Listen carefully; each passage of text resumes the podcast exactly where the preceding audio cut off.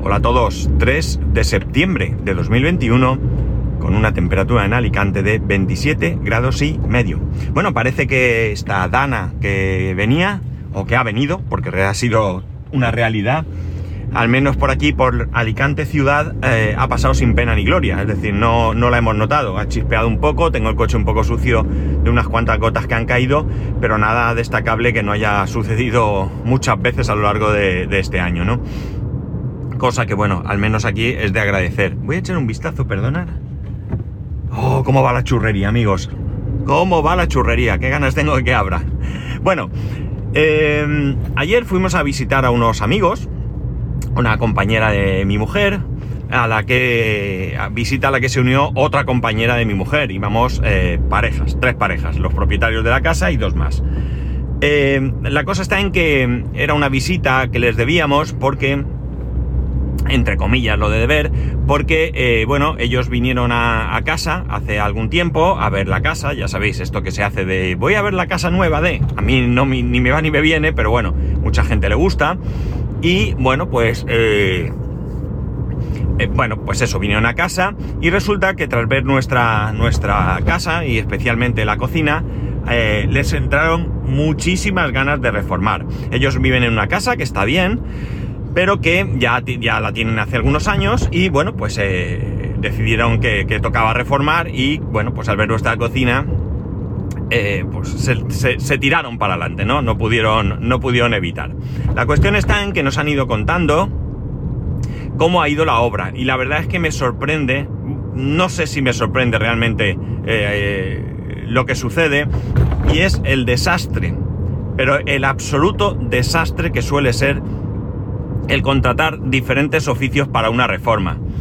Eh, si alguno de vosotros eh, trabaja en esto, es eh, albañil, es fontanero, electricista, lo lamento mucho, pero no me he encontrado mm, a lo largo de mi vida mucha gente seria. Al contrario, lo normal es que sea bastante, bastante poco formal.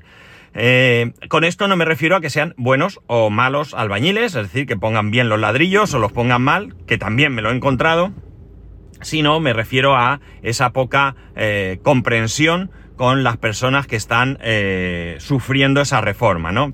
Tenemos que tener en cuenta que en la mayoría de casos las reformas que hacemos en nuestra vivienda habitual se producen estando nosotros viviendo en esa, en esa, en esa casa. No, no tenemos eh, posibilidad generalmente de decir, bueno, a una reforma me voy a mi otra casa, ¿no? Por lo general tenemos una casa y cuando reformamos tenemos que sufrir esa, esa reforma.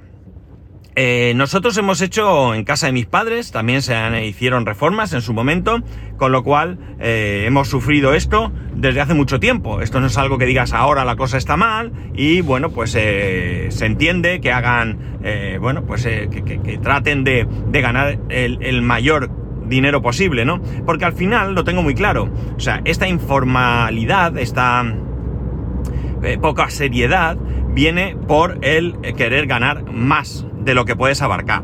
No tengo ningún problema en que la gente quiera ganar dinero, ni muchísimo menos. Pero lo que no se puede es tratar de ganar dinero sin invertir.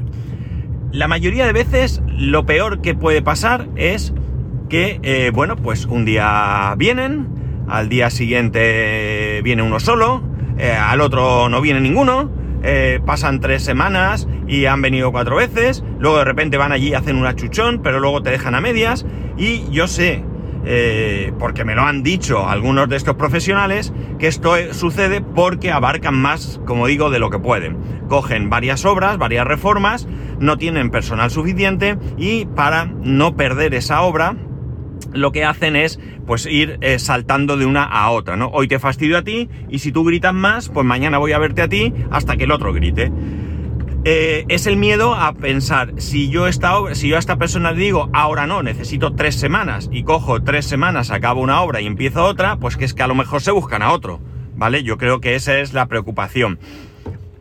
Como digo, no me parece mal que trates de abarcar más, pero si, si tu negocio se hace grande, tú tendrás que hacerte grande y tendrás que contratar más gente, ¿no? Lo que no puedes pretender es ganar mucho, mucho más sin eh, invertir y haciendo padecer a, los clientes. El problema, el problema es que, como digo, yo no me encontraba ninguno que no haga esto, ¿vale? Con lo cual, eh, bueno, pues siempre es aquello de, pues a este no lo llamo más, pero es que si llamo a otro me va a hacer lo mismo. Evidentemente no lo llamo más porque me ha enfadado y como me ha enfadado ha perdido un cliente.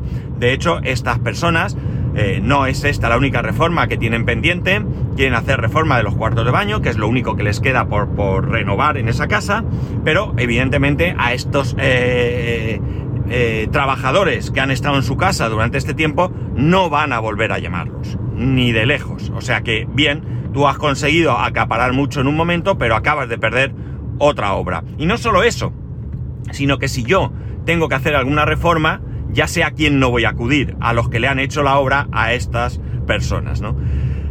Mm, recuerdo una, una reforma que se hizo en casa de mis padres hace ya algunos años, de, la cocina concretamente. Fue una reforma bastante importante, no solo la, la cocina, pero concretamente la cocina. Recuerdo que podía fácilmente ser finales de los 90, fijaos si hace tiempo, porque recuerdo dónde estaba trabajando yo, y recuerdo que llego un día a casa a comer, y cuando entro en la cocina veo los azulejos de la pared eh, puestos de una manera terrible, o sea, terrible, o sea, era algo increíblemente mal puesto, o sea, no lo podéis ni imaginar. Total, que le digo a mi madre, mamá, ¿esto qué, esto qué es? ¿Esto no, ¿no has visto cómo está? Dice, sí, no, pero me han dicho que eso es al ponerlos, pero que luego cuando ponen la pasta que se, de las juntas, que eso ya no se nota. Y digo, pero ¿cómo no se va a notar? Pero si es que hay un azulejo, de un azulejo a otro hay varios milímetros de diferencia hacia afuera. Es decir, esto no es una pequeña, pequeñita desviación, ¿de acuerdo? Esto es que había varios milímetros. O sea, era algo terrible, terrible. Total, que bueno, eh, mi madre, claro, se queda así un poco tal y cual. esto hay que hablar con ellos y que lo solucionen.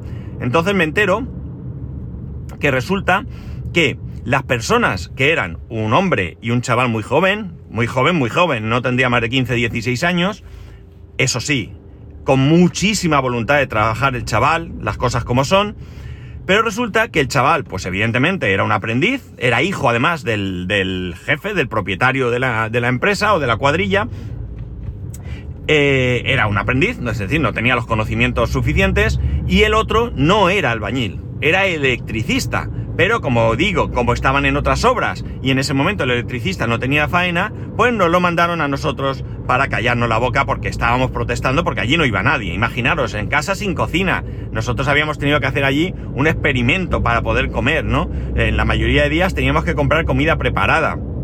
Claro, esto es una situación que durante un tiempo eh, eh, X en el que tú acuerdas, pues puedes asumir, pero cuando se empieza a alargar, pues realmente es complicado. Entonces, bueno, pues al final te enfadas y protestas. El caso es que, bueno, pues aquel empezó a tirar balones fuera, no sé qué, y le dije, no, no, no, mira, perdóname, pero esto lo tiras todo abajo, lo pones nuevo y ya hablaremos del material quien lo paga. Entonces aquel se puso un poco tonto y le dije, se acabó, te vas de aquí recoge que te vas. Y lo echamos. ¿Qué pasó? Que entonces vino eh, un día reclamando que habían puesto también unos, un pavimento en el pasillo y venía a cobrar la mano de obra por ponerlo. Imaginaros, es que lo, el pavimento del suelo estaba igual que los azulejos del, de la cocina, ¿no? De hecho, los que vinieron después tuvieron que romper todo eso con el consiguiente perjuicio para nosotros, tanto en tiempo de la obra como en materiales, porque aquello era infumable, infumable. Y bueno, pues mi madre le dijo que tal, y yo le dije que no, que no, que no hablara con él más, que cualquier cosa que hablaran conmigo, que yo era el responsable. Y a partir de ese momento nunca más supimos de ellos, ¿no? Porque evidentemente ya sabían lo que había. Es decir, tú vienes a reclamarme mano de obra de algo que has hecho mal y que voy a tener que tirar abajo con, con coste económico para mí, porque tú eres un no sé, un, impresentable. Entonces, bueno, pues aquello quedó así, eh, contratamos a otras personas, estos, bueno, más o menos eh, con ese rollete de hoy vengo y no, pero por lo menos el trabajo estaba bien realizado y imaginar nosotros el padecimiento que tuvimos durante un largo tiempo sin tener cocina en casa, ¿no? Eh, bueno, pues ¿qué vamos a hacerle, no? Las cosas vienen así a veces y te las tienes que, comer, ¿no? Y ya está. Pero desde luego es poco serio, poco justo y no lo puedo entender. Insisto, que alguno de vosotros trabaja en este sector y me puede decir, pues nosotros no somos así. Oye, mi más sincera enhorabuena, de verdad, porque es que yo no puedo hablar de lo que no conozco y lamentablemente lo que yo conozco es eh, esto. Bueno, tengo que decir que sí hubo una vez que fueron bastante serios, pero era una reforma muy pequeñita, que fue en la otra casa, cambiamos el plato de ducha, porque el que venía de, de origen era muy chiquitín y bueno, pues eh, nos dimos cuenta que si poníamos una mampara en, ese, en esa ducha, eh, pues prácticamente no podíamos meternos a ducharnos y pusimos un plato un poco más grande.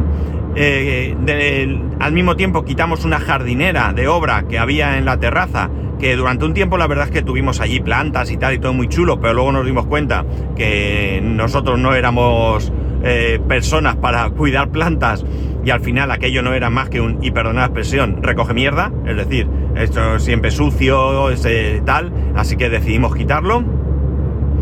Y bueno, pues esas dos pequeñas cosas nos la hicieron bien y bueno, pues eh, creo recordar que, que, tampoco se demoraron más de la cuenta, o al menos mucho más de lo que habíamos pensado. Pero claro, esto es una obra muy pequeña, ¿no? No tiene, no tiene parangón con reformar una cocina entera, un baño entero o una casa entera incluso, ¿no?